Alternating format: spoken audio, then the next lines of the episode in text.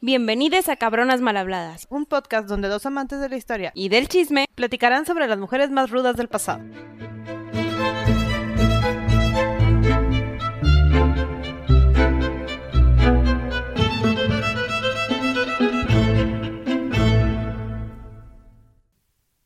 Hola Sandy. Gaby, ¿hoy de quién vamos a hablar? Hoy vamos a hablar de la favorita. ¡Vámonos! Ay. Oye, aparte empezamos súper así como que estábamos platicando antes del episodio y estábamos muy de que sí, no, quién sé qué. Y lo empezamos y, hola Sandy, hola Gaby, A veces nos pasa. con una tranquilidad. Sale nuestra voz de locutora. disculpa. A veces me pasa. Ay, hoy vamos a hablar del- de la, la favorita llamada Leonor Guzmán. Un amante más para nuestra lista. Vámonos. Creo que ya es la última, ¿no? Sí, creo que ella es la última amante que hablaremos en esta temporada. Pero esperen muchas más en las siguientes temporadas sobre cómo ellas tuvieron la inteligencia para hacerse Que mujeres tan consejeras, poderosas. etcétera, sí. Mm. Y que lograron tener, o sea, gracias a ellas lograron tener mucho dinero y tierras y logros y todo ese tipo de Sí, cosas. sí. in- Iniciaron líneas enormes dinastías. Aparte, toda la nobleza de sus, de sus hijitos. de sus hijitos. Chan, chan, chan. Bueno, Bueno. ella nació en 1310, nos fuimos ahora hasta los 1300, en Talavera de la Reina, Toledo, o sea, la Sevilla, Sí. en Castilla. Un día. Tal Un vez día. en ese año. De un día que no sabemos porque en este momento no era tan importante como para registrarle el nombre, tristemente. Sí. Lo bueno es que sabemos un año. Y porque la verdad sacamos cuentas de, de los otros años. O sea, la verdad no tenemos mucho registro de ella, no era tan importante. Su familia pero lo sí era rica. conseguimos. Sí. Su familia era ricos, ricos. Su familia era ricos. Su familia era rica y de buena nobleza. Su papá. Pedro Núñez de Guzmán. Estos nombres están bien fáciles cuando son españoles. Ay, me encanta y además suenan así como que, wow, me, me encanta cómo suenan tan rimbombantes los nombres Con el de españoles. Guzmán. Ah, imagínate yo. Sandra de Morales. Ay, Vámonos. súper intenso. Es que era Juana Ponce de León de Guzmán. Aparte. Así era la, la mamá. Ambas súper importantes, había dinero, este, la definición de Pedro era como rico hombre, porque ya ven que el castellano como que sonaba medio extraño, entonces eran súper ricos, tenían territorios como dijo Sandy en Sevilla, en la parte de Andalucía, También en Cádiz. ajá, mucho dinero, la mamá eran señores de Merchaca, que, Merchena, perdón, que era como que igual, mucho dinero, la parte un, de- un poquito más musulmana, había dinero, o sea, la familia iba bien y la mamá era parte de la rama ilegítima de Alfonso IX de León. Entonces, nos, nos llevamos bien, o sea, la familia Tenemos dinero. bien. Tenemos dinero. Había esperanzas de que pudiéramos encontrar un buen marido y tener muchos hijitos y un futuro feliz. Tuvieron la sinuosa cantidad de tres hijos nada más. Una familia ¿Nada normal más? a la época. ¿Se detuvieron? ¿Se, controlaron?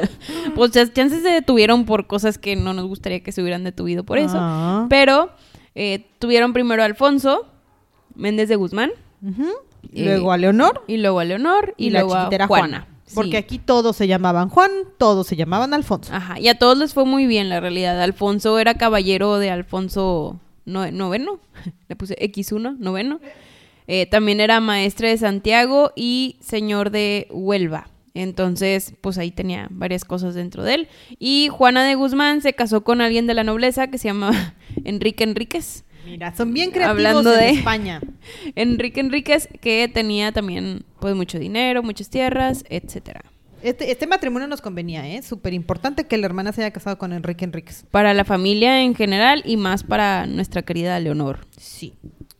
Pues Leonor eh, no, no fue así como que la más educada del mundo. O sea, sí era una familia noble, sí no le educaron, no nos le educaron a ella como, como al resto de nuestras princesitas que hemos escuchado. Tampoco era hija de papá, entonces no, no hablaba todos los idiomas que tal vez habló Lucrecia, ni bordó en seda y todas esas cosas. Pero sí estaba súper bien entrenada. Este, su familia la, la educó muy bien, la educaron las damitas y sus, sus abuelas, este, ambas abuelas. Una de sus abuelas se llamaba En competencia, con, si nos escuchan en el capítulo de Lucrecia, de competencia versus Godofredo, la abuela se llamaba Urraca. Urraca de Gutiérrez. Godofredo. Oye, Urraca no es un nombre bonito. Godofredo tampoco, pero no estoy seguro que Urraca sea un nombre bonito. Perdona, Gaby, si te llamas Urraca. Perdón si alguien se llama Urraca, Por pero. favor. Pero ¿por qué?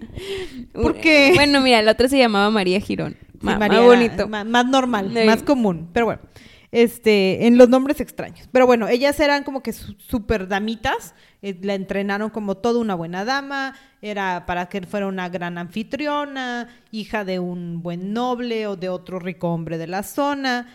eh, una, toda una dama andaluza. Ese era el objetivo. Y como todo objetivo, parte de ello era casarse. Sí, bien chiquitita. Sí, la casaron muy chiquita con Juan de Velasco, que pues era mucho mayor que él. eh, y, y para mí esto se me hace injusto porque la hermana lo casaron con alguien de su edad. El Enrique Enríquez tenía la edad, entonces está como que pues era injusto. También casarla pronto. Pues sí, eso sí. Hay que sacarla de la casa pronto porque ya se fue Juana. Entonces, Tanta era la edad que quedó viuda a los grandiosos años de 17 años. Pero lo bueno es que en esta época las viudas no las encerraban en el convento a que ya no tuvieran contacto con ningún hombre, sino que aquí era método de trueque, entonces todavía seguían ahí en la corte, ¿no? Podían conocer a más gente. Sí, todavía podía convivir, y es que además estaba bien chiquita y porque se casó bien niña, no habían consumado el matrimonio, entonces todavía la podíamos vender al mejor postor. Pues ya el señor ha de haber tenido como 70, ya ni, ya ni se podía, casi, casi. Sí, que- Pero quedó, quedó con un dinero. Sí, pues sí, pues era, era la viuda de, del Velasco, entonces pues ella se quedó con todo el territorio y todo bien. Al paralelo en el que ella se quedaba viuda y la casaban, una criaturita estaba eh, heredando el reino. una criaturita, le digo criaturita porque Alfonso tenía un año cuando heredó la corona. Entonces, pues sí, este, este bebé no necesitaba ser rey de ningún lado. Este, Gaby, estamos en los 1300, why not?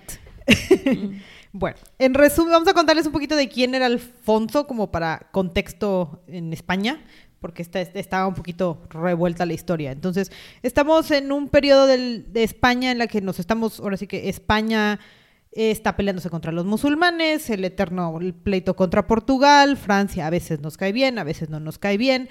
Alfonso, el papá de Alfonso, que también se llamaba Alfonso, este, te acuerdas, todos se llamaban igual, todos eran Juanas, todos eran Alfonsos. Nadie le gana a Urraca en este capítulo. Perdón si te llamas Urraca de nuevo. Bueno, y entonces eh, el pequeño rey Alfonso empezó todo un debate de quién va a ser el regente de Alfonso de un año, que no puede ser rey. Entonces un ratito fue su mamá, que se llamaba Constanza de Portugal, hasta que se le murió en 2000. En 2000. ¿eh? En el En 2024. el 2024 se le acaba de morir. En el 1313, o sea, al año siguiente de que él se hizo rey en el 12. Entonces su abuela lo adoptó y hubo otra vez un montón de problemas con la regencia. Todo esto, nada más porque todos los tíos involucrados en quién era el regente durante este tiempo fueron los que eventualmente le dan problemas a Leonor cuando, cuando la- lo conocemos, ¿no? Sí, se nos enredan los, los, los familiares. sí, sí. Nombres iguales y todo. Sí, etcétera. todos, todo se nos complica. Y entonces lo adopta la tía y luego a la tierna edad de 14 años ya es rey en su nombre. Ahora sí, Ya está grande. ya es un adolescente listo para reinar a un territorio Ya de... es adulto, Gaby. Acuérdate que esa edad se casaban. Exacto, ya es y un- consumaban matrimonios. Sí, ya es el rey de Castilla y León y ya está listo para mandar a ejecutar los tíos que lo trataron mal. Y nosotros a esa edad nos daban asco los niños. Sí. ¿Qué estaba haciendo a esa edad? estaba en secundaria. Estabas en... Yo estaba en primaria a los 14. Envejecí.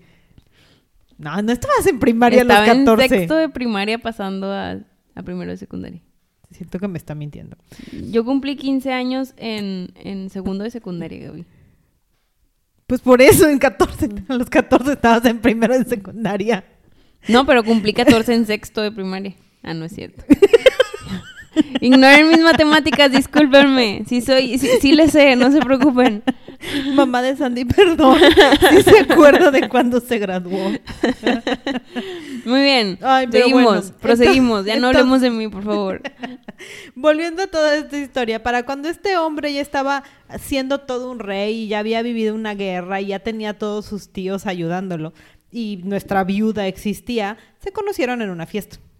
Y tenían 17 años los dos.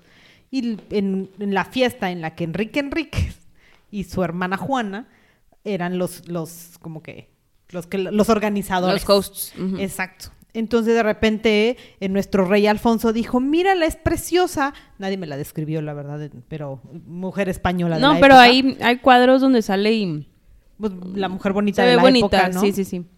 Entonces Tú ponle que le pimpeaban ahí unas cosas, pero... me la arreglaba un poquito, pero Alfonso dijo, este es el amor de mi vida, yo la quiero para mí, y de repente amantes.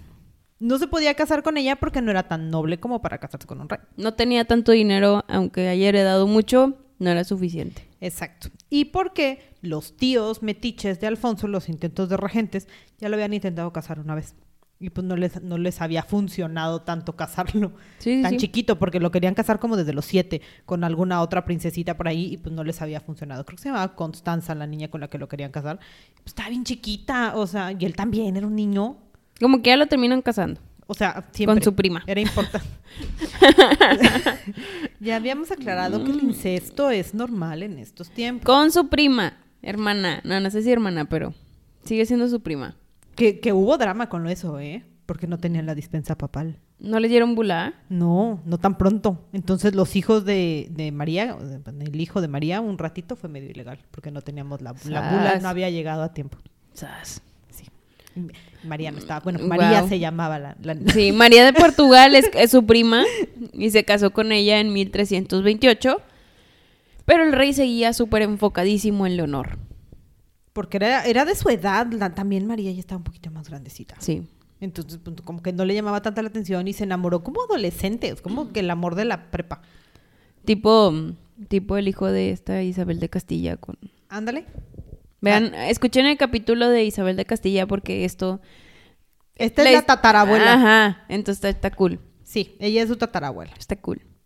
Y como nuestro capítulo anterior de Bárbara Villers, María, que ta- aquí también se llama María, eh, Ah, sí. quedó excluida y relegada de la corte. Pero a diferencia de, de Catalina de Braganza, María estaba muy molesta. Esta- Catalina Braganza tal vez también, pero ella dijo un, bueno, pues puedo vivir con esto. María dijo, no, ni madres. es que Catalina no". tenía té, Gaby. Ah, es el, es el té.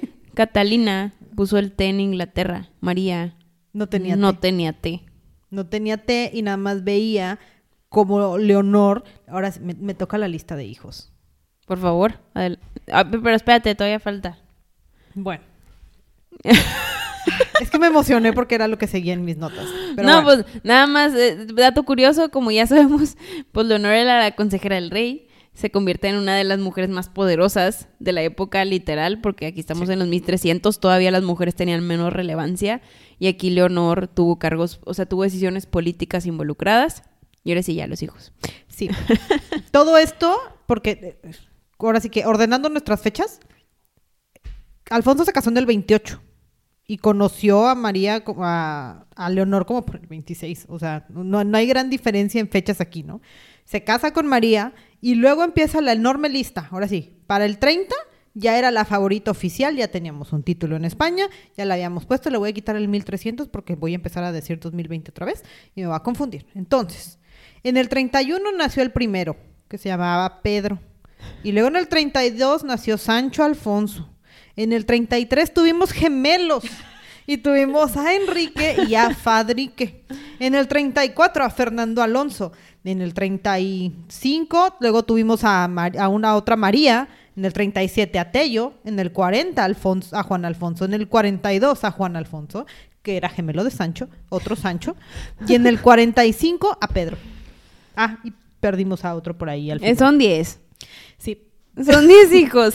Uno tras otro. Esta mujer pasó más de 10 años embarazada. Pero esta también súper intensa porque les, les proveyó un poder a cada uno de ellos. O sea, a todos les dio riqueza, a todos les dio patrimonio, todos recibieron algo. Todos eran duques, condes, hacendados o dueños o esposas de alguien súper importante, incluido un rey.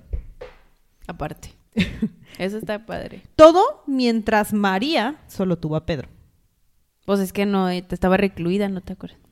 ¿A qué hora? ¿A qué hora iba ella a poder tener otra pobre criatura? A María la mandamos un... Bueno, tuvimos dos... María tuvo dos partos.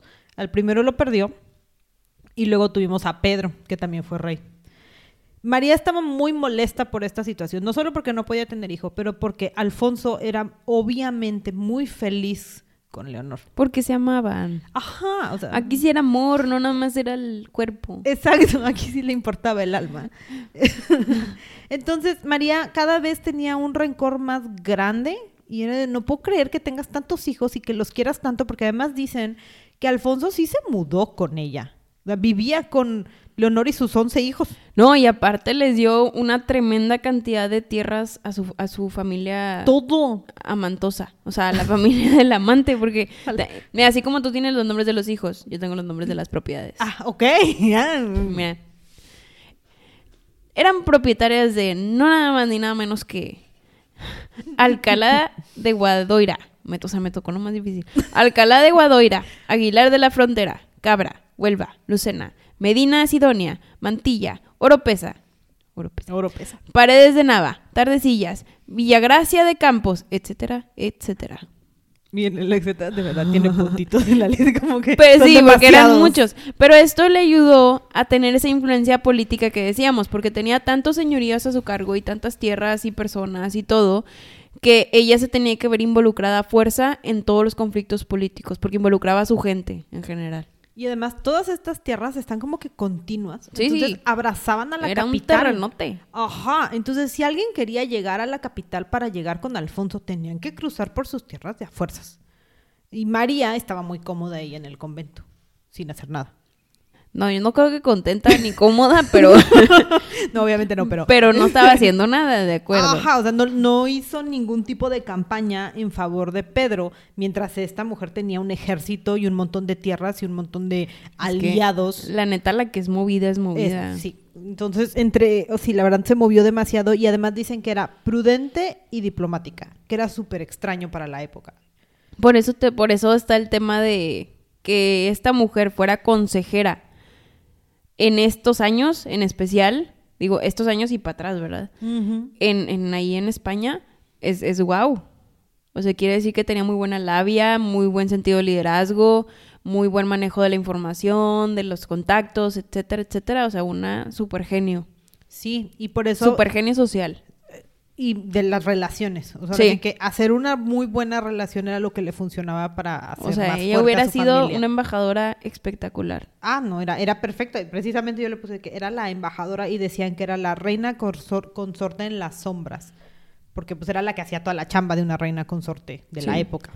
Pero no fue por culpa de María. A María la excluyó Alfonso.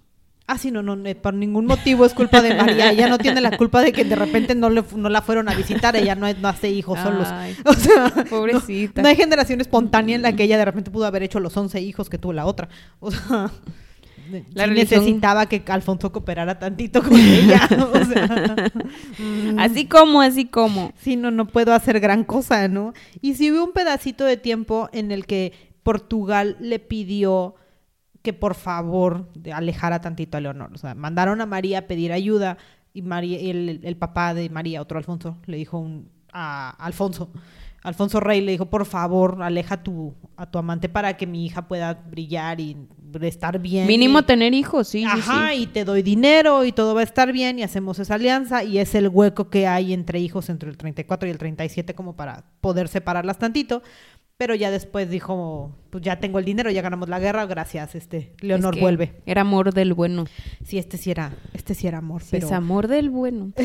pero los amores no pueden durar No, y al tiempo. final, al final su suegro lo terminó apoyando como quiera, porque Pues porque- quieras o no, su hija como quiera estaba siendo mantenida por esa corona. Ajá, y la relación estaba funcionando y no había tantas guerras en esa época. Y, Sí. Pues Fue España muy y Portugal estable. bien. Es que fue muy estable porque rey estable, pueblo estable. Exacto. Sí.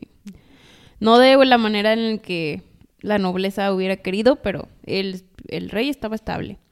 Tanto así Sí. que, por ejemplo, un dato curioso es que en el Alcázar de los Reyes Cristianos, este era un edificio en Córdoba, España, súper famoso, donde vivieron muchos reyes.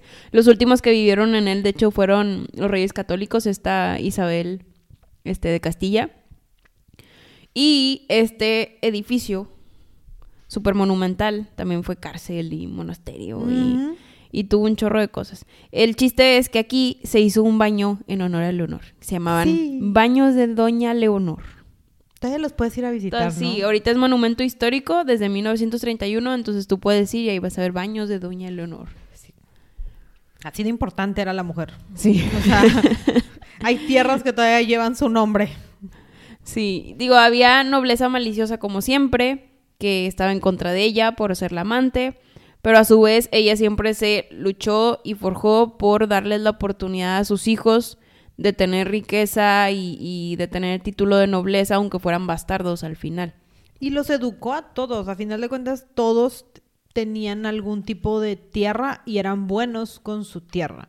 Entonces, de los mundo de títulos que teníamos, como que el título más importante entre todos es que Enrique era el duque o virrey de... Era el hacendado de Trastámara. Entonces era como que el título importante al que le, que le dieron a Enrique y Enrique era como que al que pues, le funcionaba la educación y era muy bueno y como que generoso con su gente y con toda la red de conexiones que le había dejado su mamá, pues en realidad no tenía como que como fallar. Era muy querido. Sí. Y algo que le respeto mucho a, a Leonor es que tuvo muchas veces la oportunidad de hacer que la gente odiara a María, pero odiarla, ahora sí, de que repudiarla, porque pues ella había dado muchos más hijos varones, ella literal era, como dices, la embajadora y todo, pero nunca lo hizo, o sea, siempre se mantuvo al margen con ella. Porque ella era muy como humilde, ¿no? Ella- Sí. Ella, no buscaba destacar, ella no estaba tratando de llamar la atención. Solo estaba enamorada, digo, esa es nuestra suposición, pero a como se ve, estaba enamorada y tenía sus hijos y nada más quería lo mejor para ellos, para su familia. Ajá, y, además para el pueblo, o sea, sí estaba ayudando al pueblo Ajá. y... Digo, y aparte que pudo, pudo haber habido guerra con Portugal, si sucedía algo, pero... También, ¿verdad? ¿no? Y sí aconsejaba a Alfonso y, y se Todo. metía lo suficiente como para, ok, mira, se me ocurre esto, pero ahí tú, ¿no? Es como que las decisiones las seguía tomando Alfonso. Y aparte que, que la María tuvo hijos hasta el 1334, eso se tardó un chorro después, y todo ese tiempo, pues, pues no pasó nada, ¿verdad? Entonces eso Sí, también no. habla bien de ella. Sí, no, la verdad, Leonor, como que le- les digo, sí, ahora sí, no, entre amantes, si podemos tratar de ponerlas en la balanza contra Bárbara, Bárbara era mucho más flamboyante y sí trató de opacar un poquito más a, a su contraparte. Sí, o como la Pompadour, ¿no? Que era también así muy... Ajá, como que muy, muy... como- De, mira, yo soy la amante del rey y soy mejor que todos porque yo tengo más influencia sobre él. Ajá, pero respetuosas de la consorte, porque a final de cuentas es la reina. Claro. Yo no tengo el título, yo nada más soy la favorita de la que le dio los hijos, pero, pero también sé el lugar de mis hijos y sé que yo tengo que pelear por el lugar de mis hijos. Sí, muy interesante. Ay, sí. Lo malo No. es que, es que de aquí comenzó la tragedia, como en toda historia de una mujer en esta época. El 26 de marzo de 1350 fallece Alfonso por peste negra y ya saben que para las amantes favoritas del rey, a partir de aquí nada sale bien. Sí, ya de que pierdes a, a- a tu patrocinador oficial, pues sí, ya no, na- nada va a salir. Dato curioso, este Alfonso es de los pocos monarcas, creo que él y otra, otra reina de, de los Países Bajos son los únicos que murieron de peste negra, porque los protegían mucho. Es muy extraño que un monarca haya muerto de peste negra, no era tan común, entonces muere en, Gibral- en Gibraltar. Eh, se supone que Leonor estaba con él cuando murió y ella sobrevivió, no, no, no se contagió de la peste negra, pero tenía la duda de no puedo ir, yo, yo soy la amante y no me corresponde ir con el cuerpo a irlo a enterrar y lo tenemos que enterrar pronto porque peste negra, pero yo no puedo ir. Unos dicen que fue por tristeza y otros dicen porque María va a estar ahí porque es su lugar y yo no puedo estar donde ella esté. Hasta dicen que fue porque se sentía mal físicamente. Sí. Pero yo, yo opino que fue para darle el respeto a la reina. Y la reina, pues malamente hizo todo lo opuesto a Sí. ayudarla por lo que hizo por ella. Digo, ella pues supongo que estaba muy enojada por todos esos sueños en el por convento. todos los años de reclusión. Yo creo que fue mitad respeto, mitad miedo y dijo, esta mujer no me quiere. Yo no creo que vaya a salir bien eso de estar parada ahí. Sí, no, hubiera, hubiera salido peor que como le fue. Ah. Yo me imagino. Yo me imagino que hubiera salido peor. La realidad es que, pues, a Alfonso lo sucede Pedro, que es el hijo de María. De María. Eh, entonces, también yo creo que pudiera haber sido que María lo hizo para proteger a su hijo. Puede ser. Que lo que hizo María fue que agarró a. a, a- ¿Cómo se llama? A Leonor. A Leonor, súper mal. Y la metió a la cárcel. Sí. Entonces así dio más auge a Pedro y empezó a ayudar a Pedro en su nuevo puesto político. en su nuevo puesto como reina. En su nuevo puesto como reina. Mientras esta Leonor estaba en la cárcel. Otra cosa por la que se enojó mucho fue porque Leonor, que tenía muchos contactos, agarró a la, a la Most Eligible Bachelor, me la bañé, todo en inglés, a la, a la dama más popular de la corte y la casó con su hijo Enrique. Ah, sí, porque además eh, Juana Manuela de Villenas. Sí, era de las nobles más buscadas porque era heredera de Vizcaina y aparte era hijo del enemigo de Pedro. Y tenía una dote del tamaño del mundo y queríamos esa lana. Entonces. No, y era muy buena alianza si se hubiera casado con Pedro. Por supuesto. La queríamos para Pedro y la queríamos para el favorito, para Juan Alfonso de Albuquerque. Pero Leonor fue más inteligente y además Enrique sí se enamoró. Entonces la agarró y se casaron ahí escondidas. Y, y además Enrique, se supone que Enrique había conseguido una alianza para decir un vamos. Yo, soy el heredero.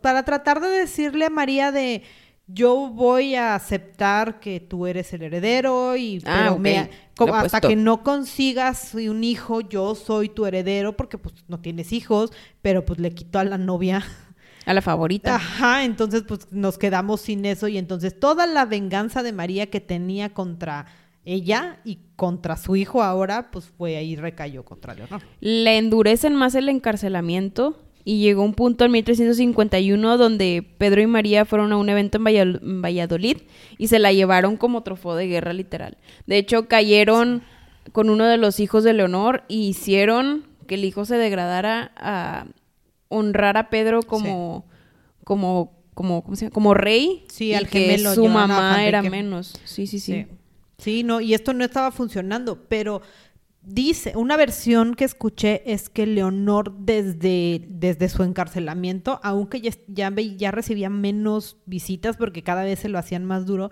empezó a mover los hilos para que con el mundo de alianzas que había hecho todos estos apoyaran a Enrique en vez de apoyar a Pedro, que además dicen que era medio cruel. O sea, que no era precisamente como que el más amable de todos. De hecho, parece que él mandó a matar a un par de sus medios hermanos. Entonces, pues sí, no, no estaba que no lo quería mucho el pueblo de venir de mucho tiempo de paz a lo que parecía ser una guerra civil y sin esposa, sin hijos, sin herederos claros, entonces no, no venía nada, nada nuevo. Y pues María también este, empezó a presionar más a Pedro de decir, ese no, es ella. O sea, el problema es ella, no es Enrique. Ella es la que está incitando todo esto, entonces, ¿y si la matamos?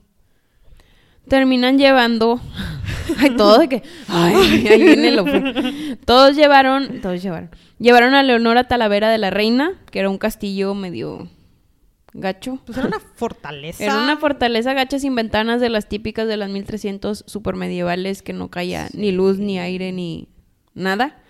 Y era muy fría. Y ahí la tuvieron sola reclusa poca comida. Literal como o sea de haber estado con las mayores lujos, la dejaron en la miseria, tanto que cayó en una depresión muy grave y solita dijo, por favor, mátenme.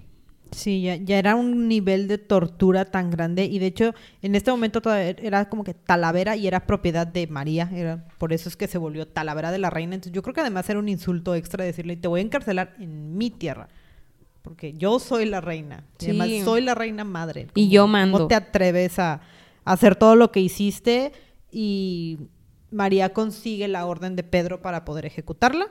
Eh, no encontré, no sé si tú encontraste en alguna versión de, ah, yo, algunas dicen que la decapitaron y otras que, que la misma María la, la, apuñaló. Sí, yo también, pero yo creo que la decapitaron. Yo también, sí está muy... No, y, y, es más como relevancia de pueblo, por favor vean cómo estamos decapitando a esta traidora. Ajá. Que fue amante de mi esposo, su reina. Sí. Sí, era más como un ejemplo. Le hicieron un ejemplo y más. Porque desde que. Desde que llegaron a Valladolid, que ya después fueron a Talavera, desde ahí ya era un trofeo de guerra. O sea, es miren, ya le dimos a la yugular a los enemigos del, del pueblo, haz de cuenta. Y pues ella fallece en 1351. La realidad es que no estaba tan, tan vieja, tenía 40 años. No, pues era bastante joven. Ajá, bastante joven. Todavía le faltaban unos 15 más para la época. unos 15 más para la época. Pero en general, pues tuvo una vida muy intensa. Sí, tuvo una vida muy, muy, muy Altos y súper bajos. súper bajos. Pero o sea, también hay que pensar en que en- el mismo Enrique dijo una, a mi mamá no se la hace, ¿no? Entonces Enrique mandó a matar a Pedro en una batalla. El mismo Enrique lo mató, ya después de que le habían matado a varios hermanos y a su mamá y en venganza. Y es gracias a Enrique y, y- y con la sangre de Leonor y de, de Alfonso que se funda la dinastía de los Trastámara. Y por eso nace Isabel la Católica y de ahí hasta los reyes españoles actuales. Entonces, el- esto, es lo, esto es lo fregón. Leonor es parte de la dinastía actual Así es. del, reino, del- del reino español. Sí. Ella fue la que ganó. Venga. Muy Eh, venga. viva, viva Leonor. sí, fue una vida muy complicada. Yo creo que es de si algo aprendí de esta mujer, de- de- aprendemos mucho, pero de ella es qué tan buenas relaciones puedes hacer, qué tan buen trabajo es y respeto por la gente, ¿no? O sea, ella, ella no le faltó el respeto a María, es otra cosa el rencor que tuvo María. Y el karma le llegó. Sí. El karma le llegó a María. Así es. Y aquí terminamos la historia. Esperamos les haya gustado. Y nos vemos en la siguiente, que está padre. Vamos a hablar sobre un. Ya no es, no es una persona, sino es un género de mujeres. No es un género. Es un. es una labor que no les quiero spoilear. Vamos a cambiar de tema radicalmente. Sí, ya vamos a hablar de un, de un tipo de trabajo. Sí. Y. Pero- se- En el extranjero. Les va a gustar, les va a gustar. Nos vemos a la próxima entonces. Bye. Si quieren escuchar a alguien en especial, no duden en contactarnos en nuestras redes sociales. En Instagram como cabronasmalhabladas-podcast o por correo cabronasmalhabladas@gmail.com. Si nos quieres comentar algo o quieres platicar con nosotras, por favor contáctanos en nuestras redes sociales. Adiós.